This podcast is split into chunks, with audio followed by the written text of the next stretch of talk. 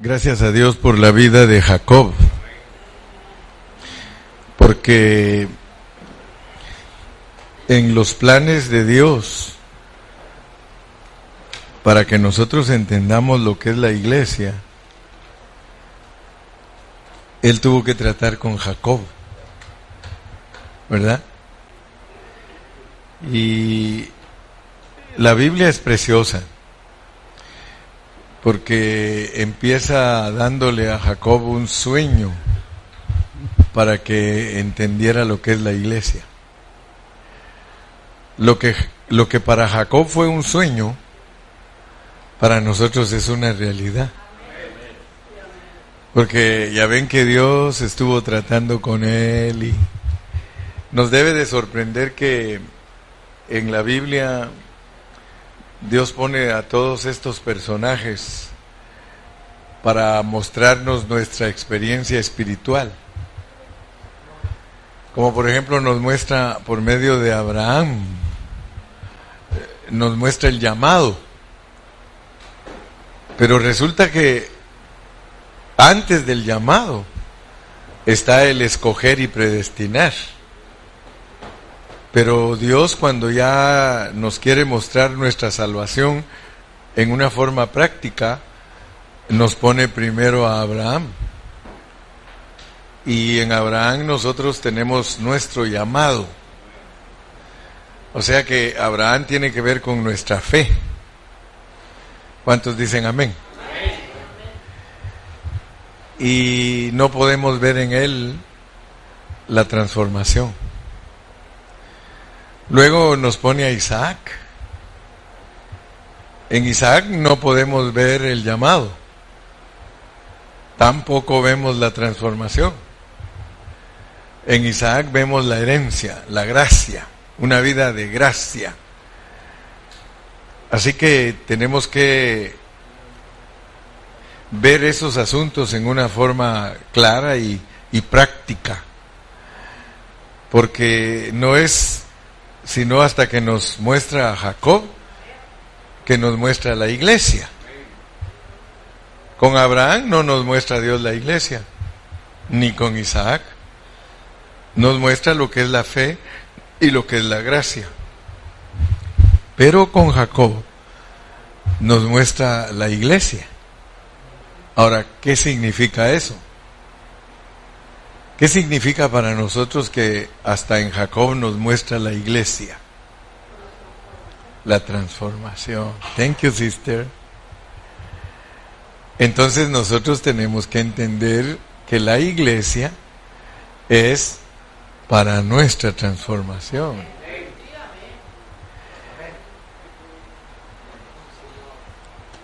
Ustedes saben que para nosotros los cristianos es bien difícil entender que la iglesia es nuestra transformación. Y lo, lo, tremendo es que nos quedamos hasta ciegos a veces, porque Dios aquí nos quiere transformar y nosotros queremos huir.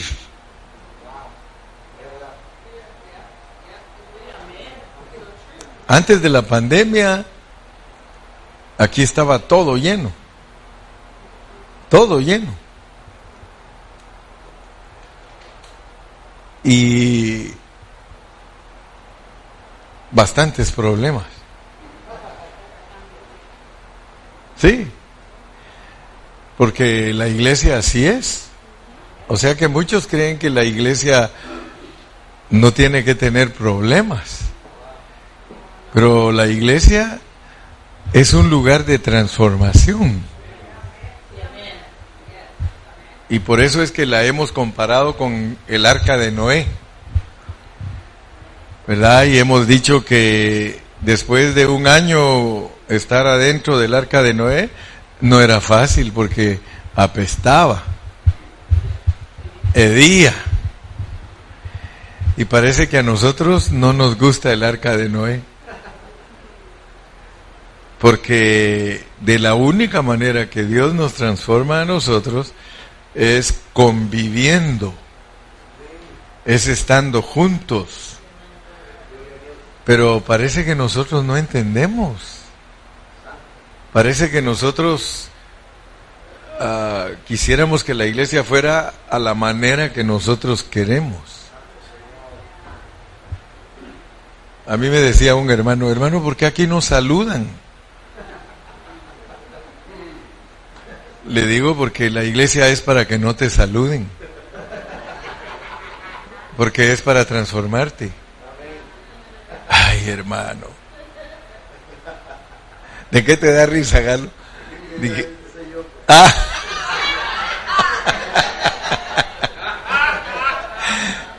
¿Cómo le atinó? Ah? Ese soy yo, pastor. Y recuerdo que yo siempre le decía a Galo, espérate. Si no, se, si no te saludan, saluda tú. Pero ese es nuestro problema que nosotros queremos que la iglesia sea como nosotros queremos. Y yo le aseguro que si todos lo saludan, busca otro defecto.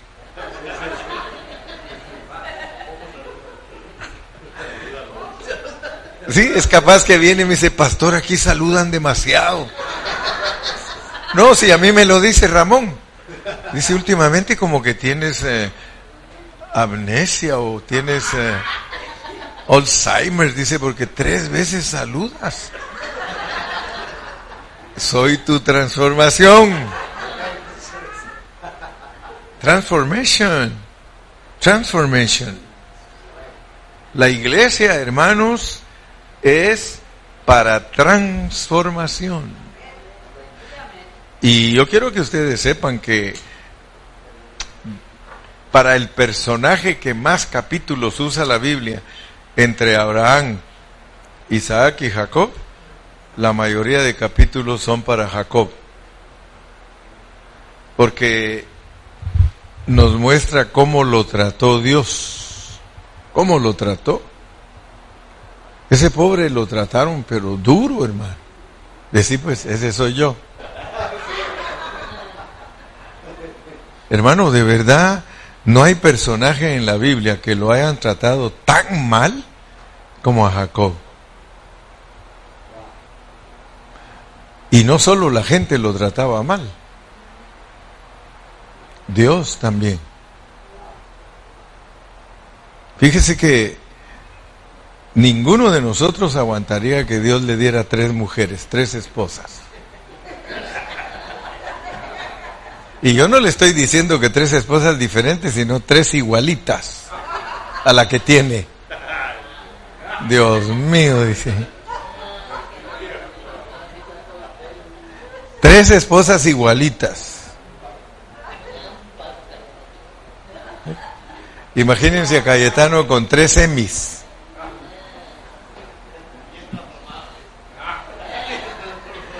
Tres Luisas.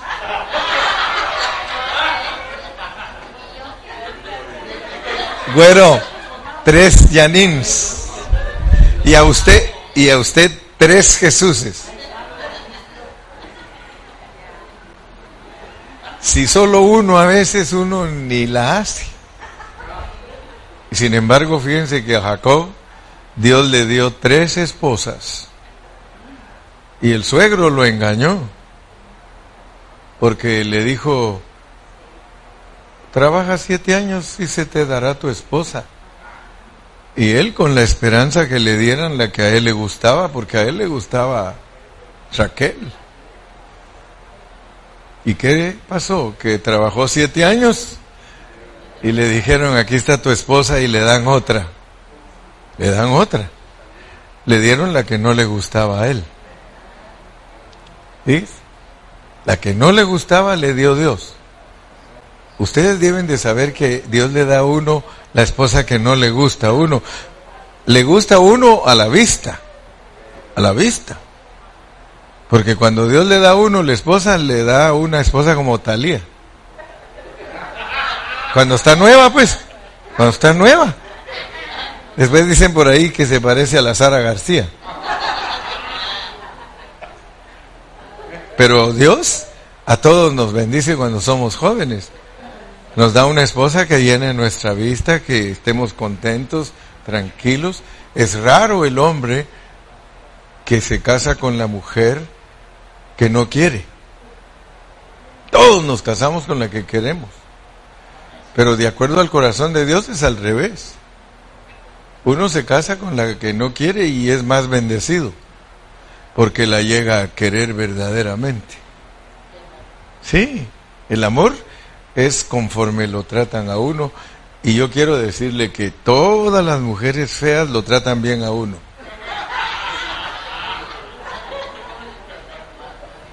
No, no, yo no estoy hablando de mi esposa. Yo estoy hablando de ustedes.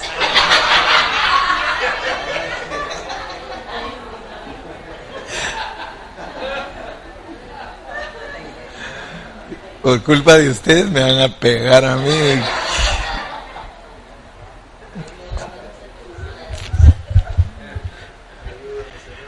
Lo bueno es que, hablando en serio, en serio con mi esposa, yo, yo le digo, Hermina, le digo, mija, ¿tú cómo te sientes? Eh, y me dice, yo soy regular, me dice. Y tú eres feo. no, siempre me dice, los dos somos regulares. Cuando éramos jóvenes, los dos, bien guapos, hermanos, de veras. De veras. Bien guapos. Yo no sé qué me pasó. Pero, no, en serio, a ustedes les da risa. Pero cuando yo estaba joven, me pasaba las de Berna. ¿Sí? Cien mujeres han pasado por tu vida. O sea que habían muchas mujeres que se querían casar conmigo. Y por eso yo dije, yo soy guapo. Porque habían muchas mujeres que se querían casar conmigo. Las mamás de ellas querían que yo me casara con ellas. Pero no era porque era guapo, sino que trabajaba bien duro. Tenía billete porque trabajaba duro y eso es lo que las mamás querían. Una solidez económica para sus hijas. ¿Verdad? Así que el pobre aquel ni se va a casar. Porque no hay feria. Hay que, hay que sonreír, hermanos. Es que el pobre Jacob sufrió mucho. Ustedes saben que estas bromas son aceptables. Yo tengo un hermano que es mayor que yo y él cuando está predicando dice que lo peor que le pudo pasar es casarse con su esposa. Así que yo, comparado con él, me quedo bien chiquito. Pero mi esposa sabe que mi, mi, hermano así dice. Está predicando en serio y dice, hermanos, lo peor que me pudo haber pasado a mí es haberme casado con mi esposa. ¿Sí? Y yo me asusté ese día, fíjense. Sí, porque dije, qué franco. Sí. Pero me, nos extrañó que dijera así. Y él lo dijo bien tranquilo y bien sobrio. Porque él así cree. Él cree que lo peor que le pudo haber pasado es casarse con su esposa. ¿Qué les parece? Y la quiere mucho, dice. No, en serio, así dice. Y la amo. ¿Sí? La amo, pero eso fue lo peor que me pudo haber pasado. No, ¿a tú? Sí, en serio, así lo dice. Y de verdad la quiere. Sí, dice que es lo peor que le pasó y la adora.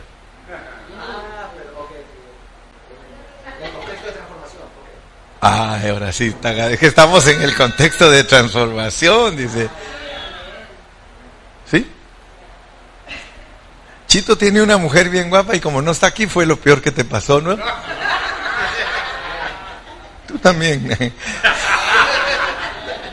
Pero gracias a Dios. Saben ustedes que yo estoy seguro que Jacob cuando pasaron los primeros siete años y le dieron a Lea, él, él haber dicho, esto es lo peor que me pudo haber pasado. ¿En serio? Y era la esposa que Dios le estaba dando.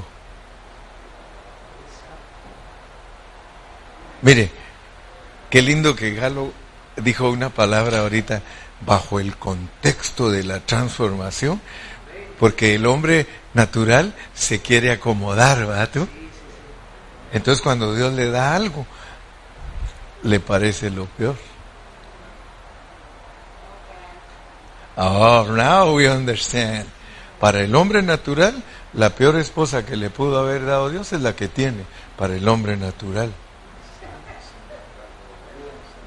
Para el hombre natural. A mí ustedes no me pueden engañar porque algunos de ustedes llegó un momento en su vida que estaban hastiados de la mujer que Dios les dio.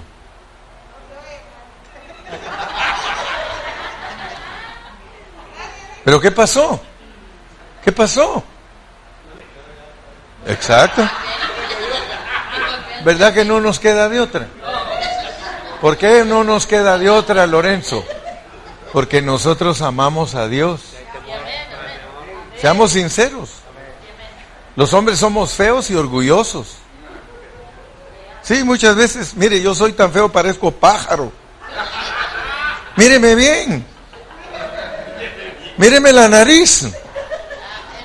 Yo tengo nariz de pájaro, hermano. Si a veces hasta le digo a Dios, Señor, ¿no te confundiste en serio? Porque me diste nariz de pájaro. Y me dijo, ¿sabes qué, Gilberto? Te di nariz de pájaro y te voy a dar una mujer que tú crees que no es la que yo te voy a dar, pero con el tiempo te vas a dar cuenta que ninguna mujer te va a amar tanto a ti y te va a cuidar tanto como la María Elena.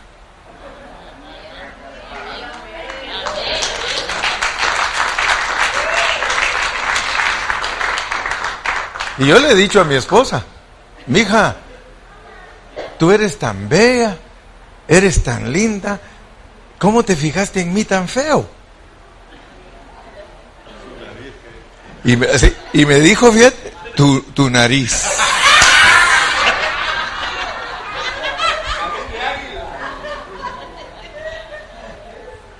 Hermanos, la transformación es algo tan importante de entender. Porque Dios nos ha dado a nosotros una esposa para transformarnos. Para transformarnos.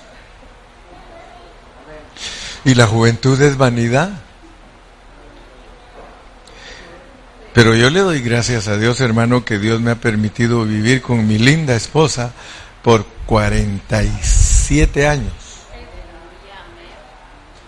47 years, le doy gracias a Dios. Y ella sabe, yo le digo, mija, gracias a Dios que los dos juntos nos ponemos viejitos para que ninguno de los dos nos menospreciemos.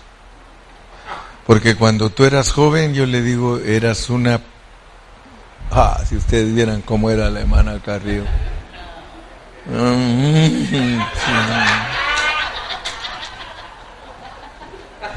Sí. Eso me quiero decirles a todos ustedes que todas esas cosas me las ha enseñado Ramón. De tanto andar con él es que se me ha quedado, porque así es el Ramón. Aquí hagan caso y cuenta que el Ramón está hablando, porque mm, que no se cuente todas esas cosas, él me las ha enseñado. Y por eso le doy gracias a Dios. Pero yo quiero en esta tarde, tarde darle gracias a Dios por mi esposa. ¿Ustedes no se unen a mí? Nos hacemos uno. Nosotros los varones le damos gracias a Dios por nuestra esposa y las esposas denle gracias a Dios por su esposo. Porque Dios, Dios, y esto escúchenlo bien pues, escúchenlo bien. Jóvenes, escuchen bien, los que no están casados, escuchen bien. Aparentemente, cuando uno se casa de joven, uno cree que todo va a estar bien y que todo va a estar bonito. Y ya cuando uno empieza a vivir como esposo y esposa, tiene muchos obstáculos en la vida para ser transformado.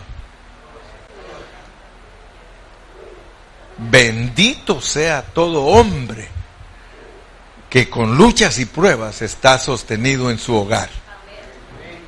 Bendito sea cada hombre que con luchas y pruebas su hogar está todavía en pie. Créanme, créanme, de verdad, de verdad. Yo me recuerdo, allá donde yo nací en Guatemala, una prima de mi esposa, ella era de la clase de mujer vanidosas. Y ella siempre le gustaban los hombres militares porque había feria. Y entonces decía ella, me escogí al más feo de todos. Y ella, una mujer bien bonita, pero bonita, una muñeca.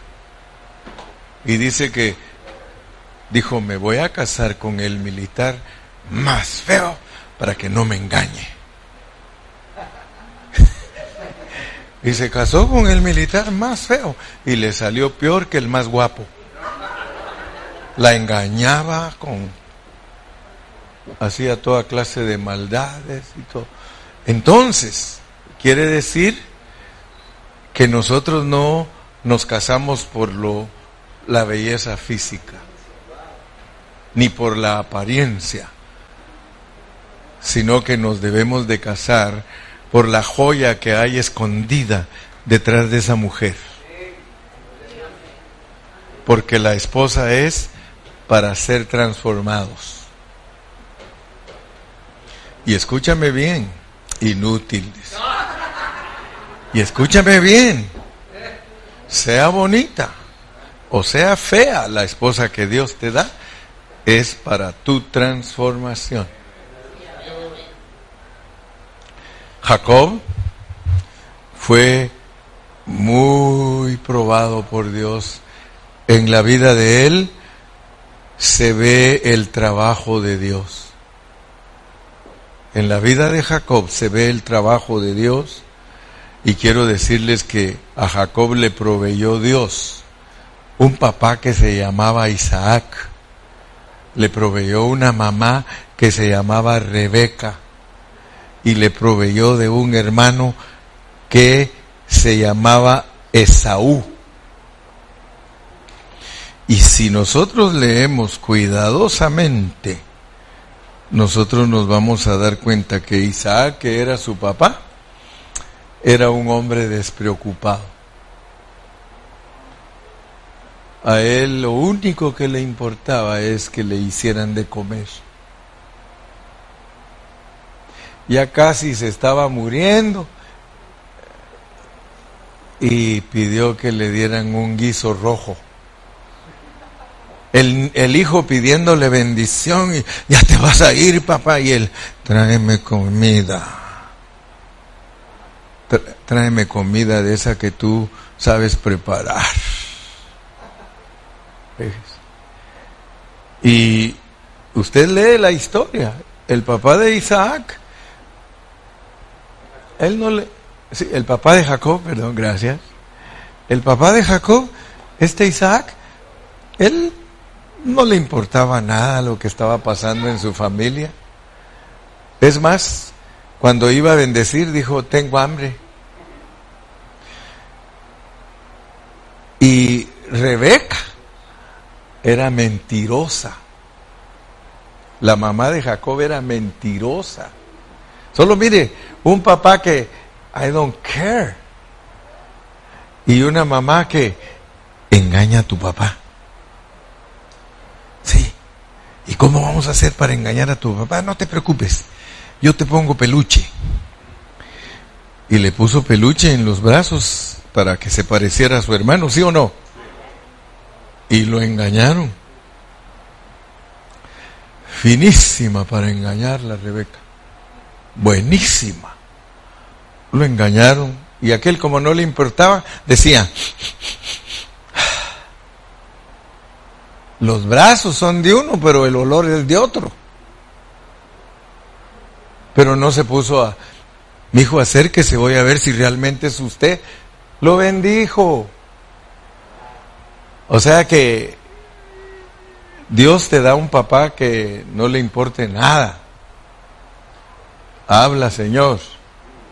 Porque muchos hijos no saben que esos papás que a veces no llenan las expectativas según ellos, que no sirven. Y que si Dios se los ha dado para transformarlos. Dice, ese es mi papá tan frío que es. Ah, pero vieran mi mamá. Mi mamá tan chula. Ella todo, todo nos lo da así y engaña a ese papá. Le hace sentir que everything is okay y está a favor de los hijos. Dice, tú vas a hacer esto, mijo, y tú esto, y nos lo vamos a transear bien.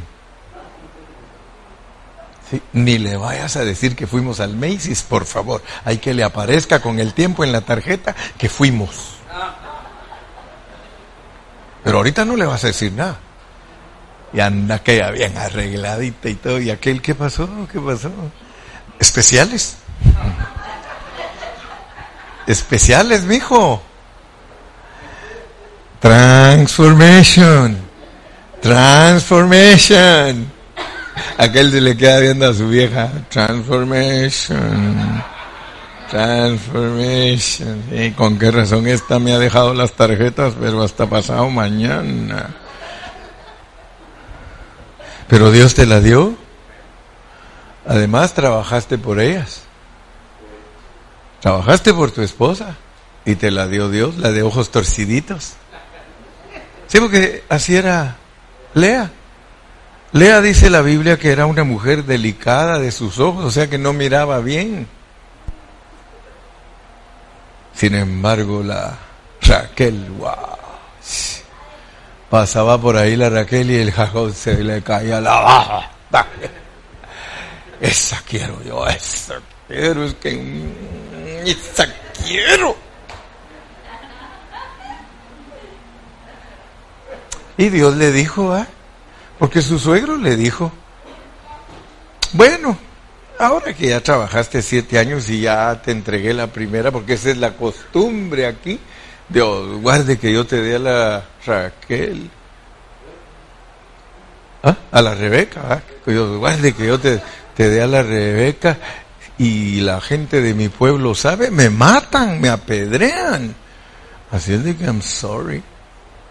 Te llevas la de los ojitos torcidos, la visca. Ustedes les da risa, era visca. Imagínense la esposa ahí.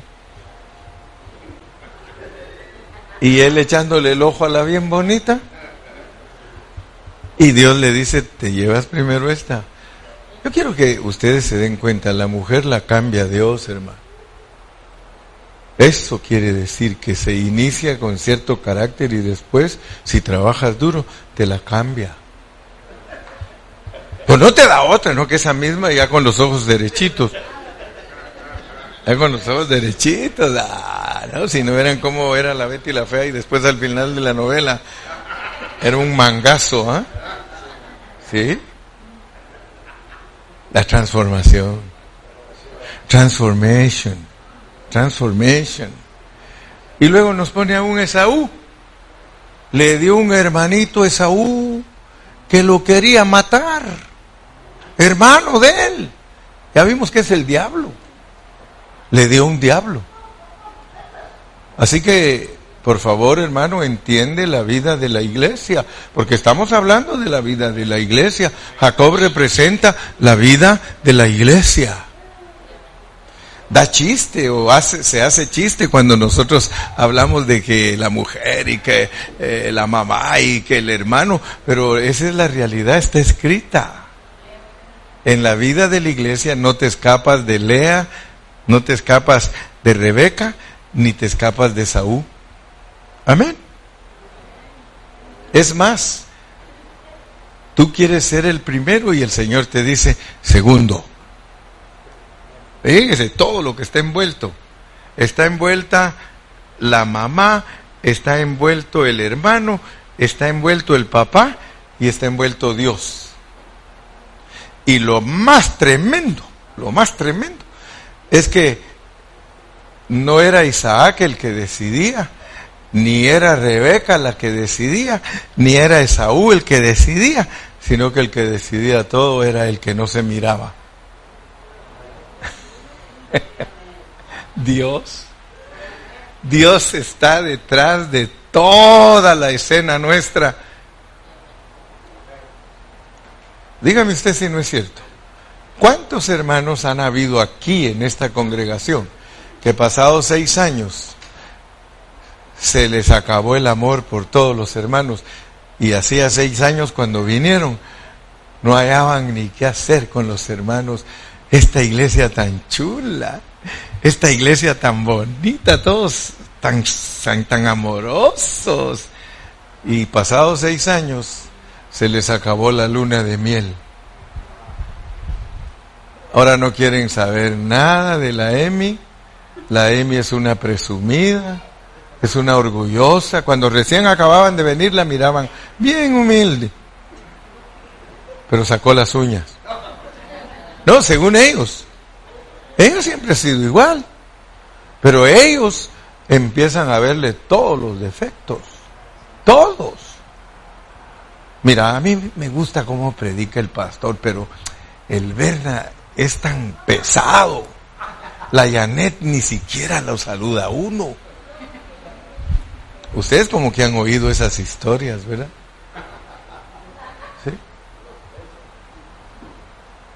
Han oído por ahí. Es que el pastor es mi tío. Ahora voy con Chito. El pastor es mi tío, pero a veces se le va la mano. A veces nos trata a nosotros como que, como que fuéramos sus, uh, ¿cómo dices? Como dicen, como que fuéramos sus vasallos. ¿Ah? Sus, sus, sus, ¿cómo? Sus corderitos. ¿Hubieras visto cómo me habló la última vez? Me hirió mis sentimientos. Transformation. La, iglesia no quiere transformación. ¿Saben cómo dicen allá en Ontario? Para que no crean que solo aquí. Allá también. Dicen, es que yo me fui de pan de vida, pero no me fui por el pastor, ni por la hermana Carrillo. Me fui por el fulano diácono. Siempre que llego a la iglesia, siempre quiere que me vaya a sentar donde Él quiere y no me deja sentarme donde yo quiero. Transformation. Ah, esto está bueno, hermano, porque estoy tocando la realidad. Hoy me propuse machucar callos. A ver qué pasa. ¿Eh? Entonces Dios le dio a Jacob el sueño. Le dijo en el sueño, este lugar es terrible. Él se acostó a dormir, agarró una almohada, que, una piedra de almohada, y se acostó a dormir y, y soñó. Dios le reveló en sueños lo que es la iglesia.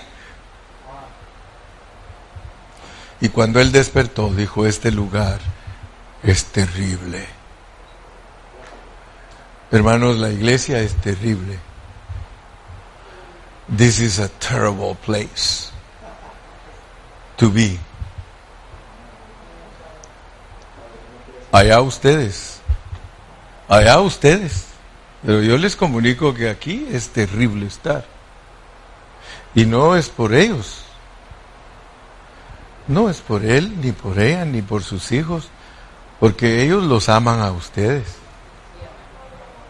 Yo sé que Cayetano los quiere mucho a ustedes. Aunque lo duden. No, porque el corazón humano duda.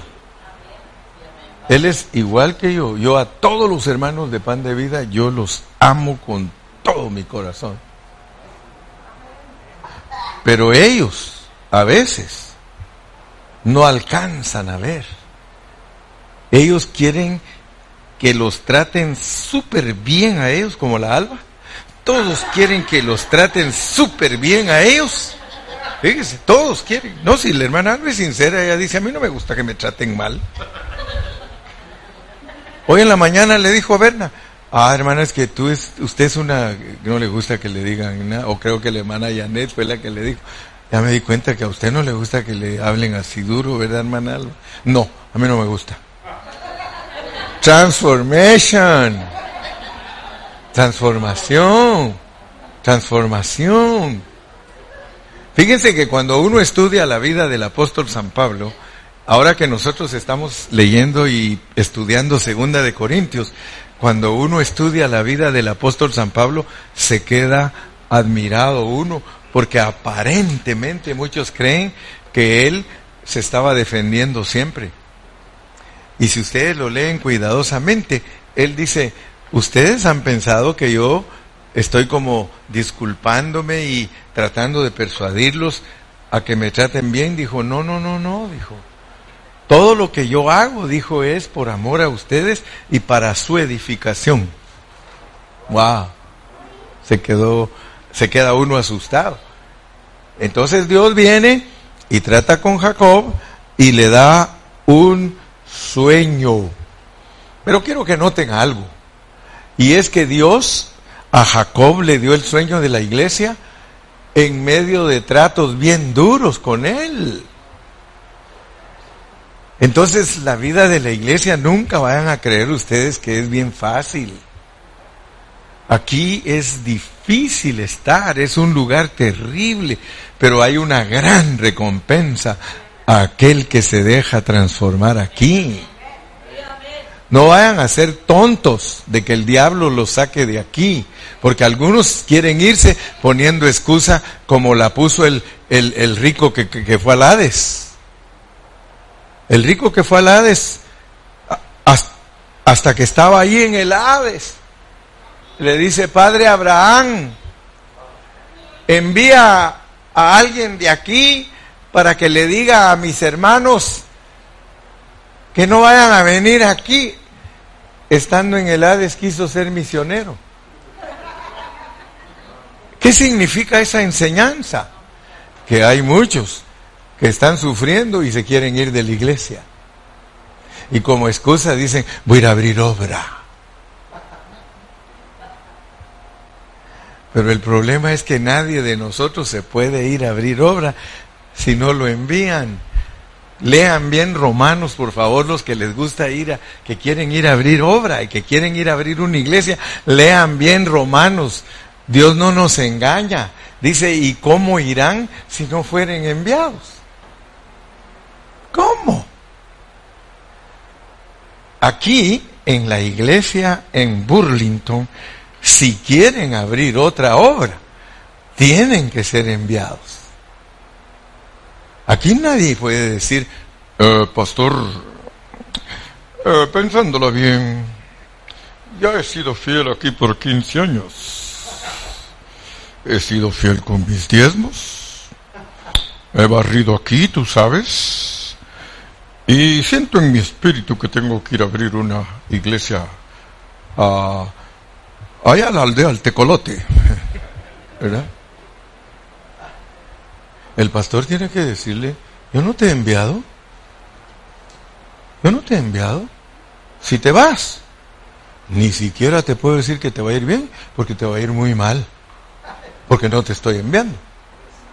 Ahora, si yo te enviara, aunque te vaya mal, vas a, vas a estar contento.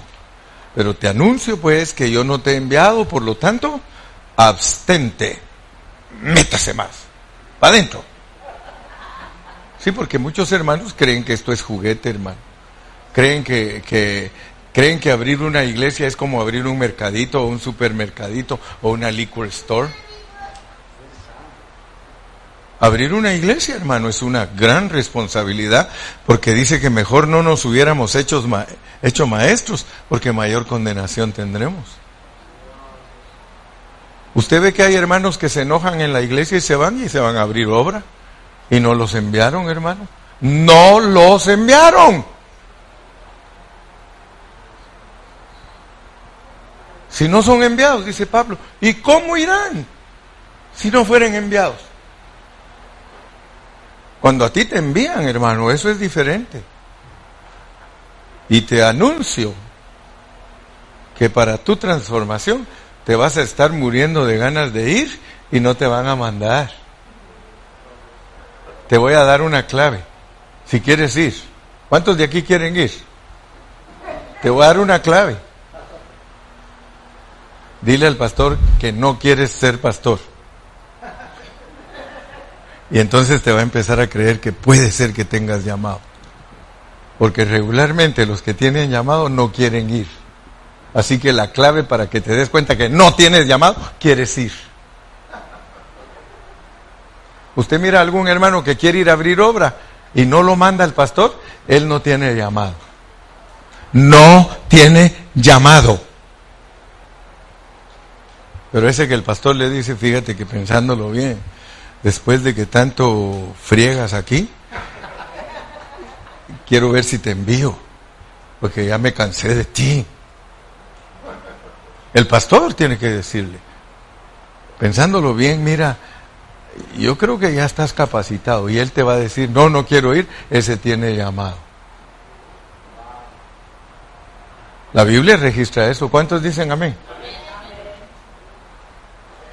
Transformation, transformation. En medio de los tratos que Dios está teniendo con Jacob, le da un sueño. Ay, hermano, los sueños son tan bonitos, hermano. Yo he tenido sueños tan bonitos de Dios, hermano. En medio de los problemas que estás teniendo, Dios te da sueños. Eso le pasó a Jacob. Solo miremos en 28.10. Pónganme ahí 28.10. Génesis 28, 10. Salió pues Jacob de Berseba y fue a Arán.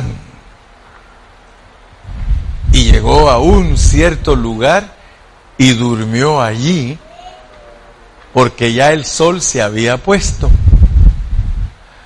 Y tomó de las piedras de aquel paraje y puso a su cabecera y se acostó en aquel lugar. Y soñó. Y soñó.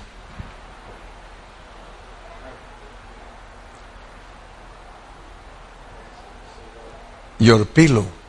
Así se dice tu almohada. ¿eh? Your pillow. Él andaba vagando en su soledad. Estaba vagando el pobre. Así como cuando aquel que les conté ha andado en su carrito solo, vagando por Texas, por Red Bluff, por todos lados. Y ahí Dios le habla. Dime si no. Con todo el respeto y con el permiso de Galo, él, él me dijo, pastor, ando huyendo de mi transformación. Estoy huyendo de mi transformación, pastor. Me fui para Texas. Fui a Fredla, voy aquí, voy allá, voy aquí. Y pastor, el Señor se me apareció y me dijo, ¿qué andas haciendo aquí?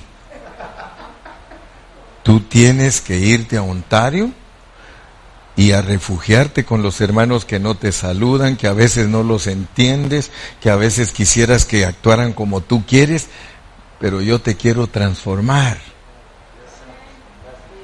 Y sabe él, me dijo, yo vengo humildemente, pastor, a pedir perdón, yo quiero estar aquí en Ontario y sujetarme y que, que Dios me transforme.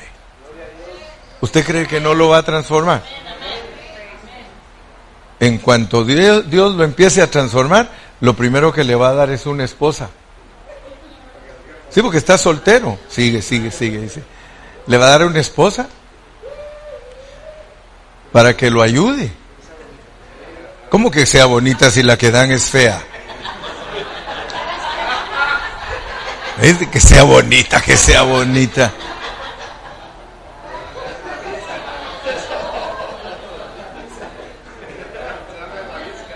No, no, sí.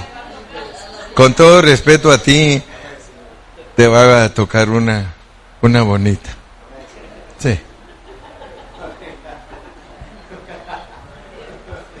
Para Dios, pues, aunque tal vez sea fea para ti. Dios te va a dar una mujer bonita y si necesitas transformación, ella te va a ayudar. Porque todo lo que Dios nos provee es para nuestra transformación.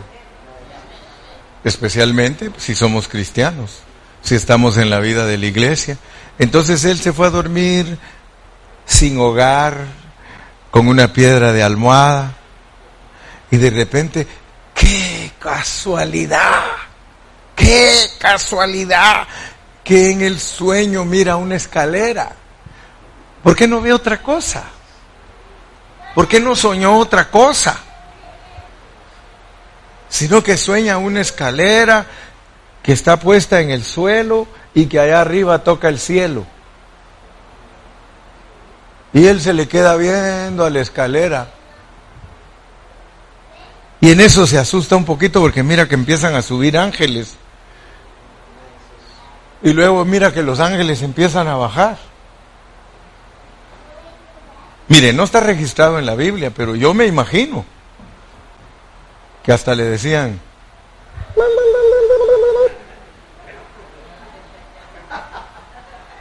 yo me imagino que se le quedaban viendo y él y ellos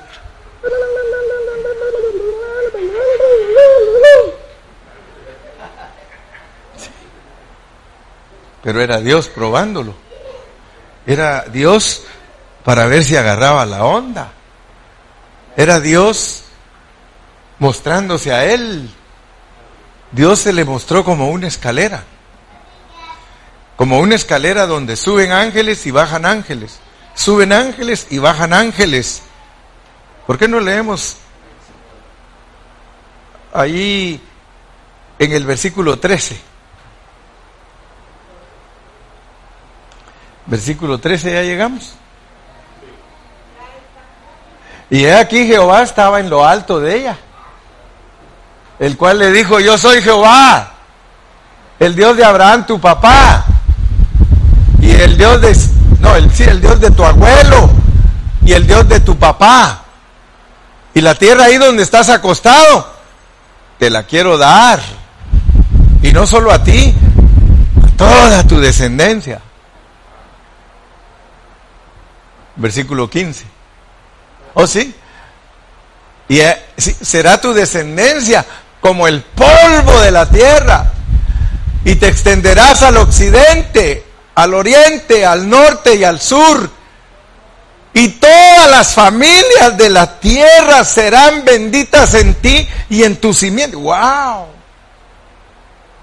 Mire lo que Dios ofrece si uno se deja transformar.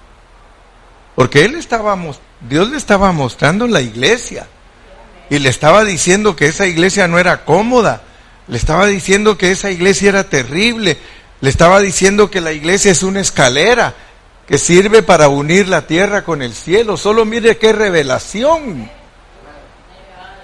Jacob, yo sé que andas vagando, yo sé que estás triste, yo sé que no tienes casa, yo sé que te falta todo lo que tú tal vez necesitas, vienes huyendo, tu hermano te quiere matar y allá te están esperando personas que no son muy gratas. Pero quiero decirte que vas a heredar todo, yo te voy a dar todo, vas a ser de bendición. Y entonces miremos lo que sigue, pues. 15. He aquí, yo estoy contigo. Hermano,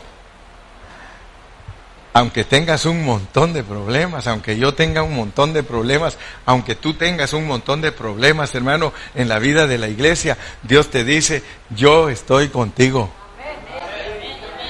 I am with you. Tú no alcanzas a ver lo que estoy haciendo atrás de la escena. Atrás de la escena es que estoy yo. Yo sé cómo te trata tu papá. Yo sé cómo te trata tu mamá. Yo sé cómo te trata tu hermano. Yo sé cómo te sientes, yo sé que, que, a veces crees que ya ni la vas a hacer porque estar sin hogar, estar sin una cama donde dormir, hermano, eso, eso no, no es cualquier cosa, hermano, eso es triste. Que te quedes en un campo a dormir y que en la mañana que te levantes no tienes un tu complex de kelo. No hay un bananito para comer. Te levantas todo la, lagañoso y, y todo adolorido y no solo de los huesos, hasta del corazón. Y que Dios te diga que está contigo. Y que Dios te diga estoy contigo. ¿Qué es lo que Dios nos quiere enseñar en la vida de la iglesia? Él nos quiere enseñar que aunque todas las circunstancias están en contra de nosotros en la vida de la iglesia, Él está con nosotros. Yo estoy contigo y te guardaré y te guardaré por donde quiera que fueres y volveré a traerte a esta tierra, porque no te dejaré hasta que haya hecho lo que te he dicho. Yo te he dicho a ti que, que, estoy haciendo algo contigo. Yo te he dicho que yo tengo planes grandes contigo. Yo te he dicho que yo soy el que te ha metido a todos esos problemas que tal vez para ti no sirven para nada, pero quiero decirte que todos esos problemas que yo he causado, esos problemas en tu hogar, esos problemas con tus hijos, esos problemas con tu familia, esos problemas que aparentemente tú crees que son eh, cosas negativas, que a lo mejor yo no estoy contigo, momento muchacho, momento muchacha, momento mijo, momento mija, yo estoy contigo y te voy a hacer de bendición para muchas personas y te voy a dar todo lo que te he prometido.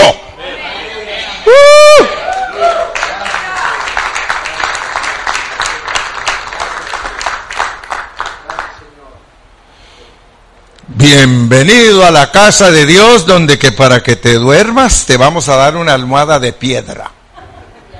Y si fuera poco te vamos a cantar de piedra de ser la cama, de piedra la cabecera. Y dice, la mujer que a mí me quiera ha de morir en mis en, brazos. Ay, ven, ustedes, la saben mejor que yo. Yo quiero, hermano, que usted por favor analice lo que está diciendo el hermano Carrillo. Porque el ambiente de este sueño es terrible, hermano. El ambiente. Yo quiero que usted vea que Dios no nos está engañando. El ambiente que le puso a Jacob para revelarle lo que es la iglesia, eso no es fácil, hermano. Yo creo que a ti tal vez Dios nunca te ha revelado lo que es la iglesia. Por eso tienes que poner atención, porque la revelación de la iglesia, hermano, la revelación de la iglesia es algo bastante delicado y difícil de entender. En la iglesia el Señor te dice, bienvenido, agarra tu almohadita y, y te duermes tranquilo, no hay colchas. Ay, Dios mío. Y tú si estás acostumbrado a dormir en colchitas bien suavecitas y dice ahí el anuncio, tissue with cushion en tissue suavecito todo. Hasta huele a perfume tu camita. Todo tranquilo, qué bueno. Y ahora te dicen, hágase payasito. Y agarre su almohadita. Y no hay colchitas.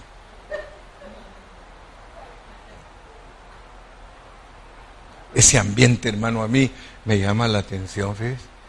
El ambiente donde Dios le dio el sueño a Jacob ¿Se puede imaginar usted dormir en el suelo, hermano, con una almohada de piedra y con el miedo de que aparezca el hermano que lo quiere matar? Porque lo viene siguiendo. Imagínese dormir así, hermano, con un ojo cerrado y el otro abierto. El ambiente, hermano, el ambiente, por favor, vea el ambiente del sueño de Jacob que Dios le dio para revelarle lo que es la iglesia. Porque yo pienso ¿verdad? que Jacob también también pensaba todo lo que estoy sufriendo. Y aparte de eso, aparte que me viene siguiendo mi hermano, no sé si me vaya bien, si voy a encontrar mujer. Porque en todo este viaje el propósito es encontrar mujer. Porque mi papá me mandó a ver si encuentro mujer. Wow. Fíjese que si usted está entendiendo el sueño, usted va a ver que Jacob es Cristo. Y que usted es Cristo. Que usted es Cristo. A Cristo le dieron una mujer fea. Pero Él la quiere tanto, hermano. Él la quiere tanto. Porque si a alguien le dieron una mujer fea con Y, ¿qué quiere decir, como dice el hermano Alba, fellísima. Si a alguien le dieron una esposa fellísima, fue a Cristo. Y él, él tan lindo, se le queda viendo a su changuita y le hace, we will make it. Don't worry, you are ugly. I will make you beautiful. I have the power to make you beautiful. I'm gonna make you, I promise you that I'm gonna make you.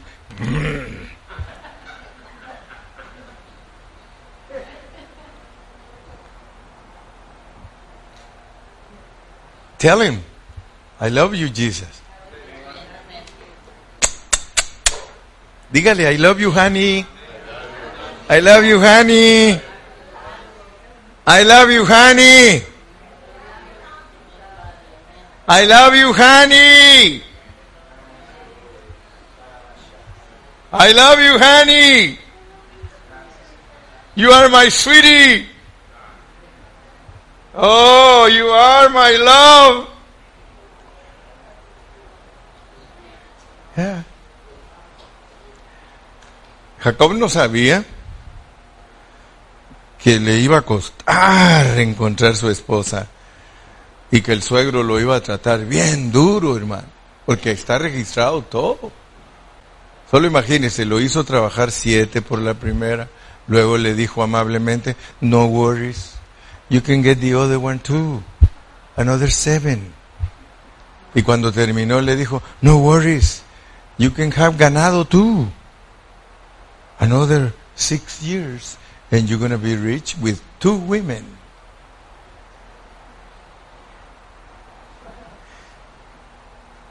Y dice que se le hizo poquito el tiempo porque al Señor para rescatar a la iglesia y a Israel se le va a hacer poquito el tiempo y va a tener sus dos mujeres.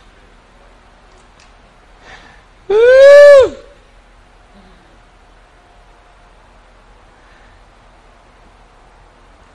Bendito sea el nombre del Señor. Bueno, para no hacerlo tan largo, porque mañana todavía vamos a seguir, porque estamos estudiando lo que es la iglesia para Dios, pero nosotros tenemos que entender que la iglesia para Dios es especial aún con todas estas cosas. Para Él es especial.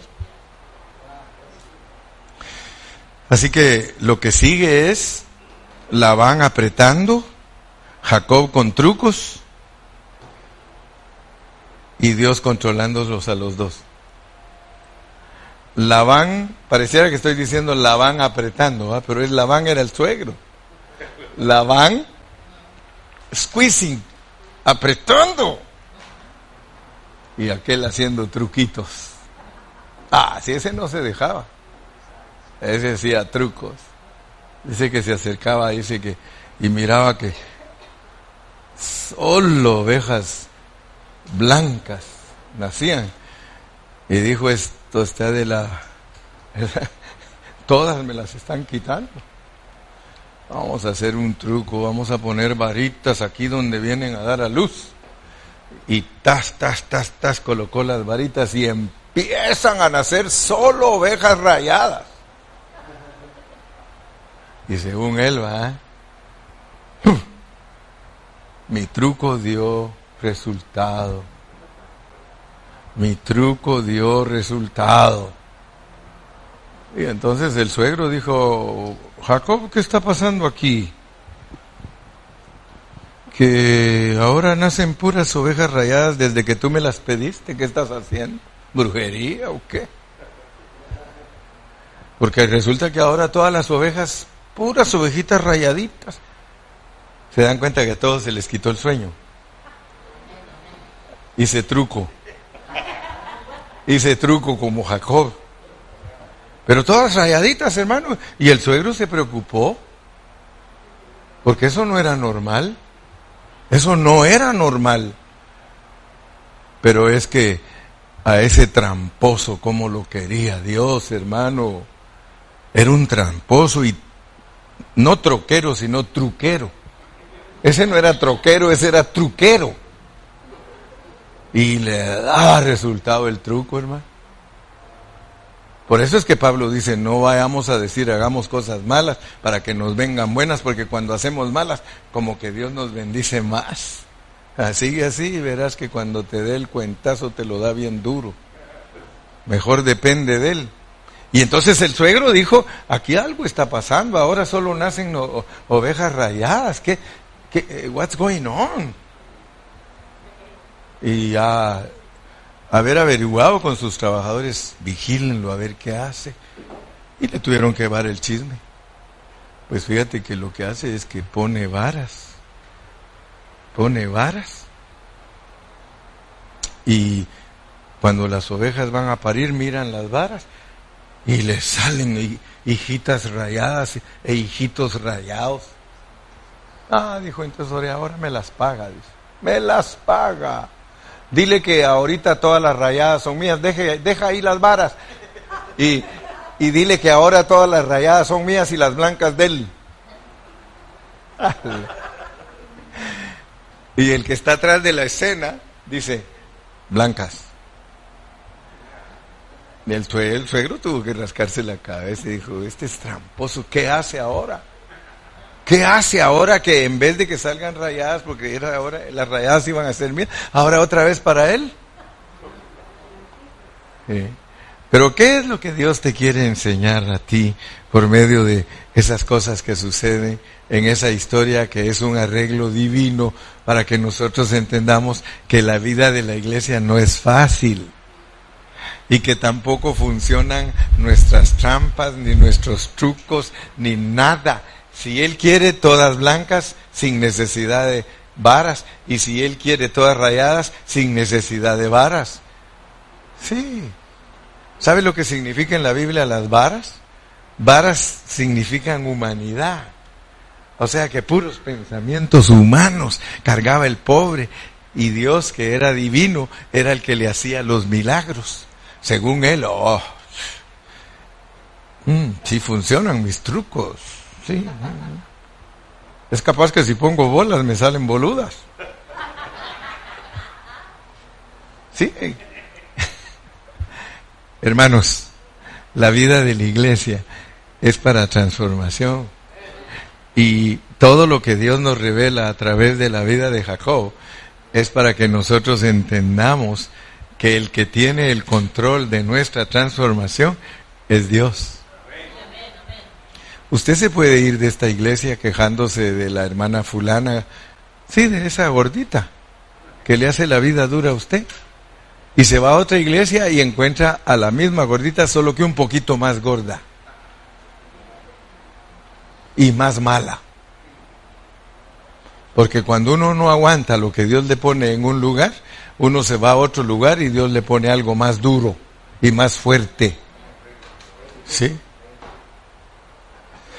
Me voy por el pastor, va allá y le pone otro pastor y ese, si este no lo saludaba, aquel le dice, tú me caes mal, vete de esta iglesia. No, yo lo he experimentado con hermanos. Han llegado de regreso y dice, fíjese pastor, que ese pastor me corrió. ¿Y, ¿Y, a dónde fue usted? Con el hermano Huicho. Y cuando me encuentro con el hermano Huicho es mi hermano.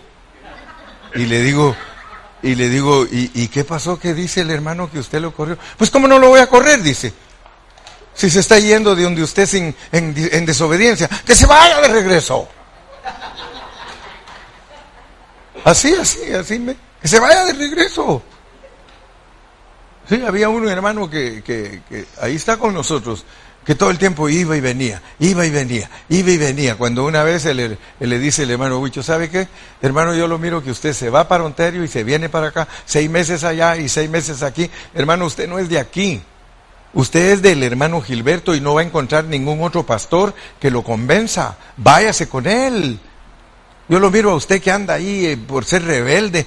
Vaya y póngase a cuentas con el hermano Gilberto y pídale perdón y métase ahí en la iglesia. Yo lo he visto que usted desde que se salió de esa iglesia no, no, no pone, no para cabeza, ¿cómo es? No sienta cabeza. Sí.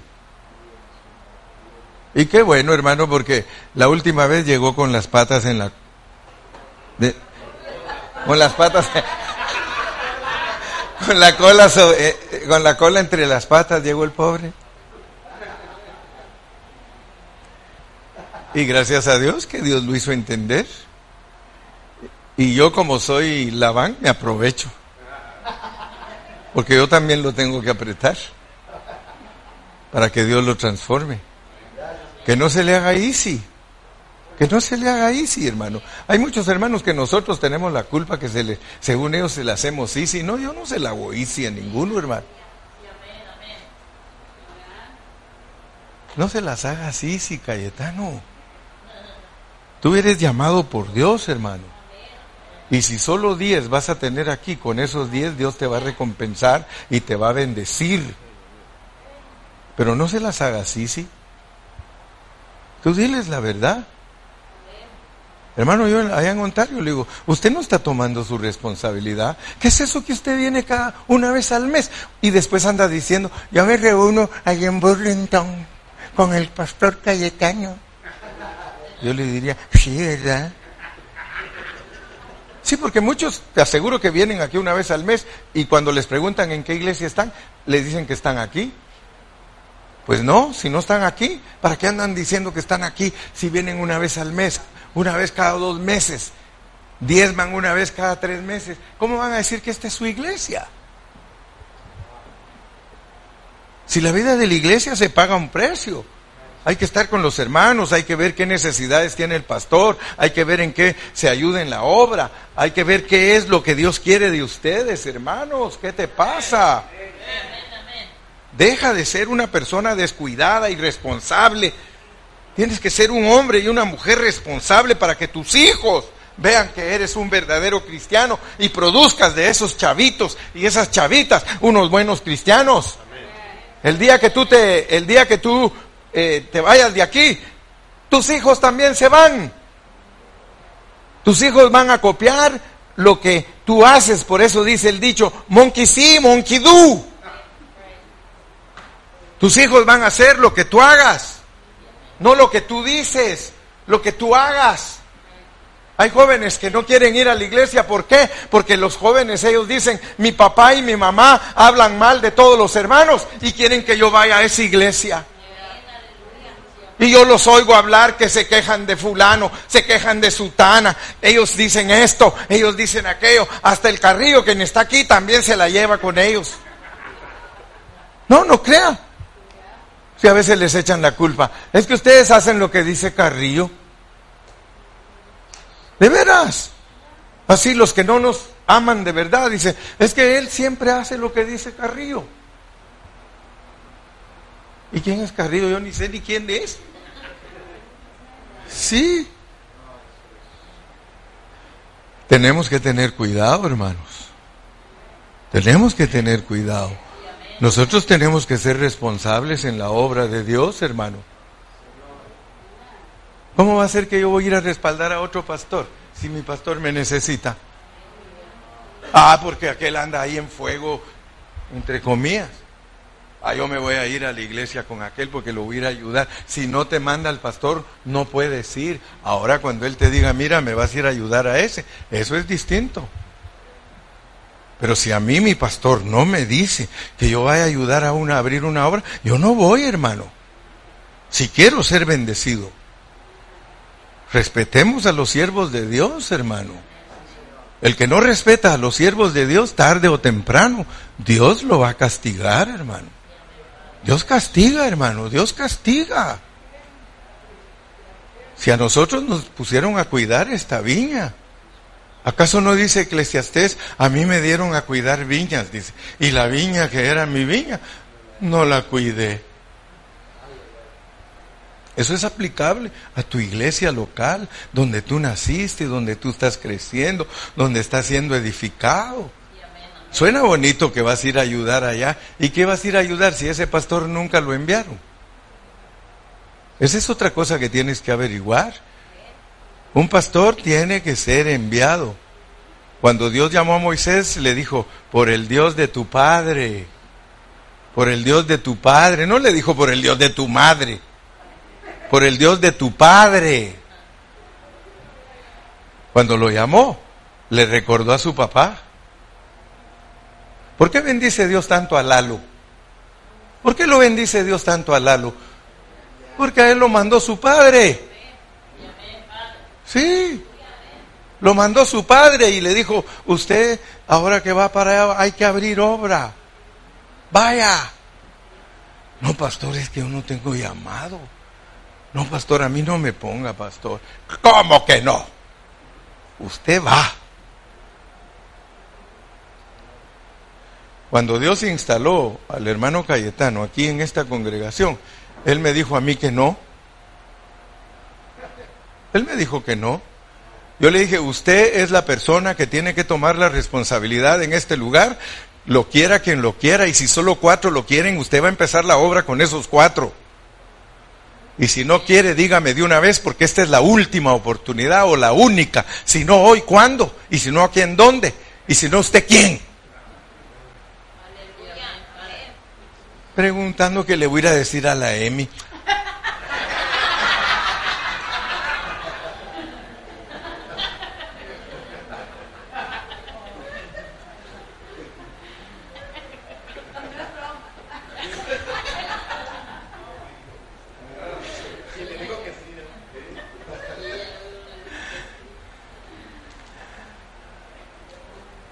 Nosotros tenemos que ser gente seria y estar seguros de lo que estamos haciendo. Hermanos, si, si, si Dios es serio, estos negocios de Dios son serios. Si a Él no lo hubiera llamado Dios, esta obra se hubiera acabado hace tiempos.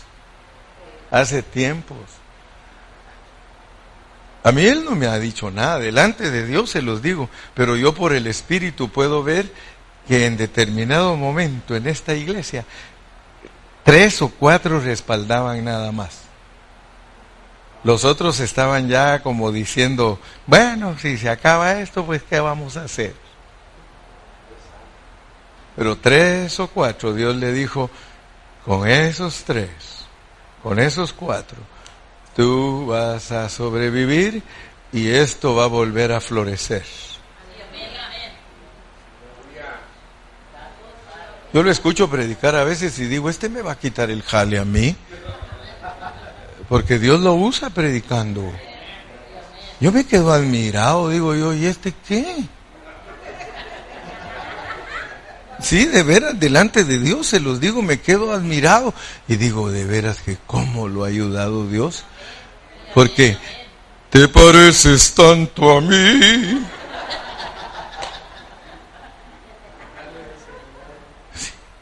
Tú sabes que a veces nos vamos a acostar y no sabemos ni qué vamos a decir mañana, porque tú eres pastor.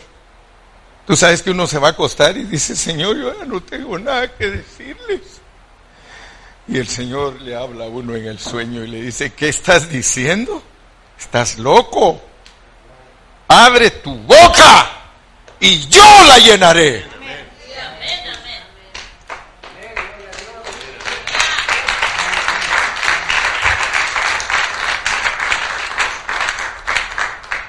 Hace años, un hermano que no se dice el nombre, pero ustedes lo conocen, en Ecuador.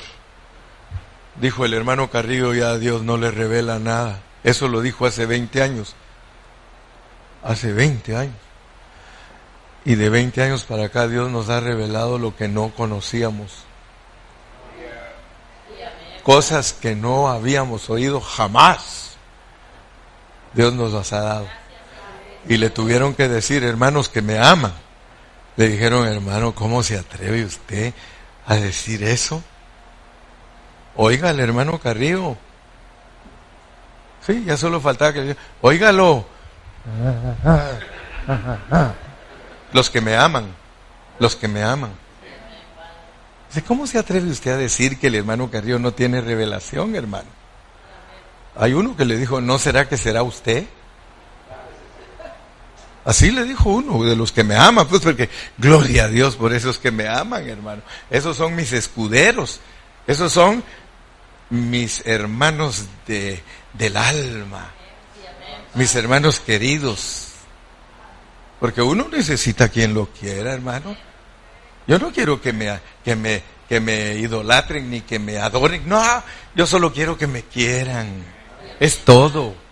Porque yo los quiero mucho a ustedes. Ese es todo lo que el hombre Carrillo busca, que lo quieran. Porque yo no soy masoquista, hermano. A mí no me gusta. Yo soy como, yo me debería de llamar albo. Porque también me gusta que me traten bien. ¿Sí? ¿O a ustedes no les gusta que los traten bien? ¿Verdad que qué bonito cuando los hermanos lo tratan bien a uno?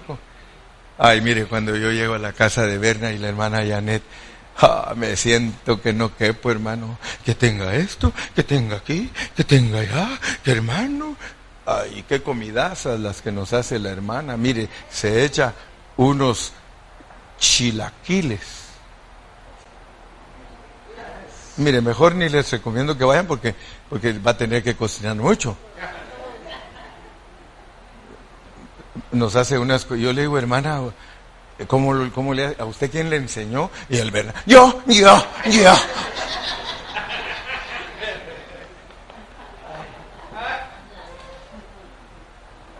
¿Cómo no se va a sentir bien uno, hermano? Yo tenía casi cuatro años de no venir y, y, de verdad a todos les dije, déjame darte tus cuatro abrazos porque te debo tres. Vamos. Cuatro, abrazos. Hay que desquitarnos. Yo los disfruto a ustedes. Me siento contento. Ni me quiero ir. De verdad, ni nos queremos ir. Un pastor, mire, cuando, cuando Cayetano fue con nosotros allá a Guanachi, y fuimos a visitar al, hermano Bill, al americano que nos recibe a nosotros ahí para predicarle en inglés. Eh, al principio Cayetano, él le dijo, quédate Cayetano, quédate. No, es que tengo que trabajar, quédate. Y el otro día, ¿qué pasó? Eh, Cayetano, ¿ya te vas a ir? Eh, no, fíjate que no me quiero ir. Primero no se quería quedar y después no se quería ir. Pues eso me pasa a mí al venir aquí, como me atienden tan bien, no me quiero ir. No vayan a creer ustedes que la iglesia solo debe saber a tratar mal, hermano. Quiero informarles a todos ustedes que me traten bien porque ya no necesito transformación en ciertas áreas.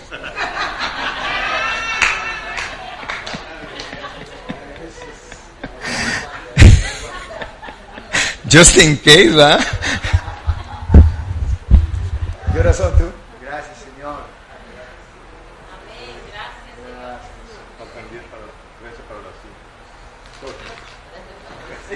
para las 8. Que a las 8 terminamos hoy. Quiero decirles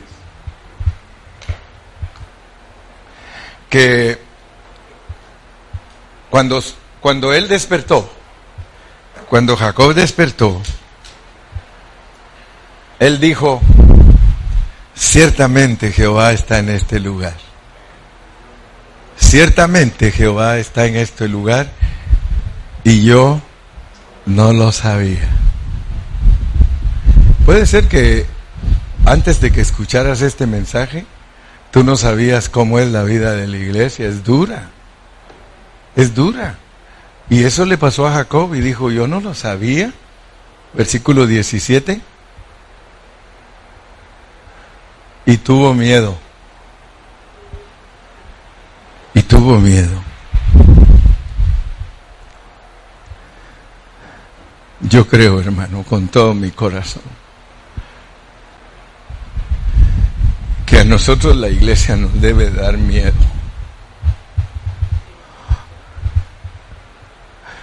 La iglesia debe darnos miedo, hermano. Miedo de dejarla. Si tú no, no, tienes miedo de dejar la iglesia, yo te digo, yo tengo mucho miedo de dejar la iglesia.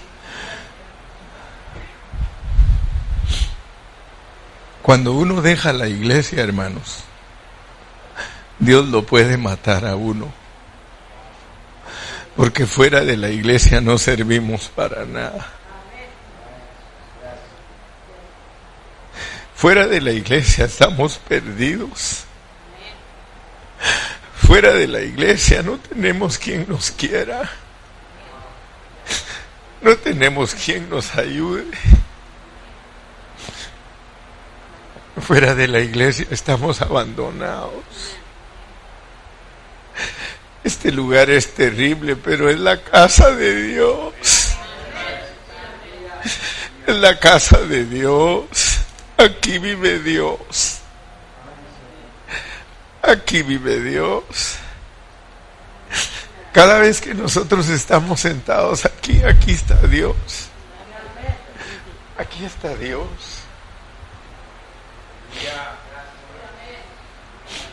Y es la puerta del cielo.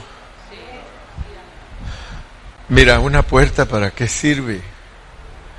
Mucha gente tiene la idea que la puerta es para entrar.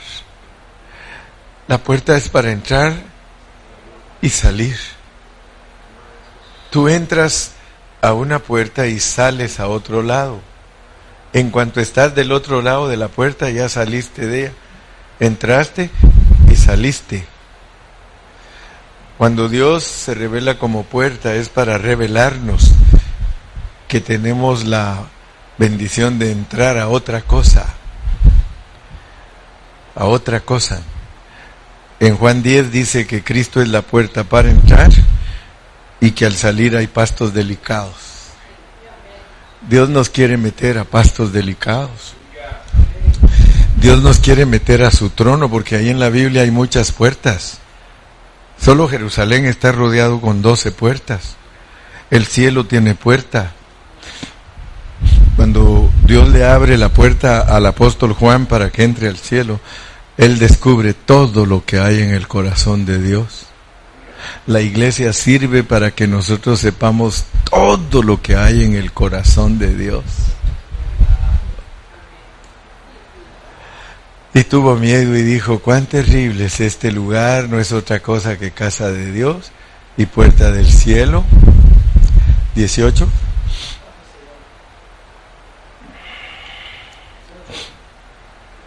Dieciocho dice, y se levantó Jacob de mañana y tomó la piedra que había puesto de cabecera y la alzó por señal y derramó aceite encima de ella. Y derramó aceite encima de ella. La piedra es Cristo. El aceite es el Espíritu. Derramó el Espíritu sobre Cristo es derramar el Espíritu sobre la iglesia es una entidad ungida. Por eso este lugar es maravilloso. Porque este lugar es para que le tengan miedo. Por eso es terrible, para que le tengan miedo.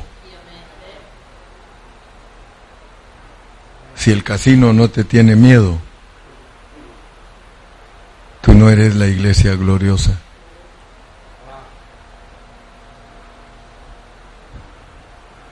Si el cierto vicio no te tiene miedo, tú no eres la iglesia. e- ese hermano que toma demasiado, porque aquí hay hermanos que toman demasiado. Todavía el licor no les tiene miedo. Es amigo de ellos.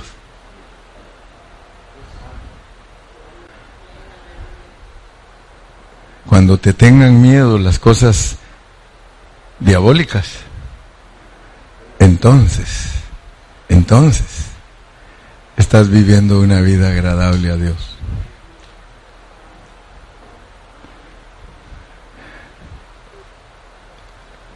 Terminemos para hacer aplicación correcta. Génesis 35, 2. Génesis 35, 2. Óiganme bien. Cuando a ustedes les tengan miedo las cosas que son malas, entonces ustedes están en el lugar correcto. Entonces Jacob dijo a su familia y a todos los que con él estaban, quitad los dioses ajenos que hay entre vosotros y limpiaos y mudad vuestros vestidos y levantémonos y vamos a la casa de Dios, vamos a la iglesia. Y haré ahí un altar al Dios que me respondió en el día de mi angustia y ha estado conmigo en el camino que he andado. Así dieron a Jacob todos los dioses ajenos que había en poder de ellos y los zarcillos que estaban en sus orejas y Jacob los escondió debajo de una encina que estaba junto a Siquem y salieron y el terror de Dios estuvo sobre las ciudades que habían en, su- en sus alrededores y no persiguieron a los hijos de Jacob. ¿Quieres que te siga persiguiendo el Satanás? ¿Quieres que el diablo siga haciendo contra ti las cosas que hace? Saca los ídolos. Saca todo lo que no le agrada a Dios de tu vida. Y todos tus enemigos se van a llenar de terror. Que en cuanto te vean van a decir, ahí viene, vámonos. Vas a posar por el el 5 es, ¿va? Y vas a leer tu, tu, la, tu lalip y le das más al acelerador. Yo no vengo ahí. Vas con tu esposa, váyanse a cenar. Gastan menos. No se oye, padre.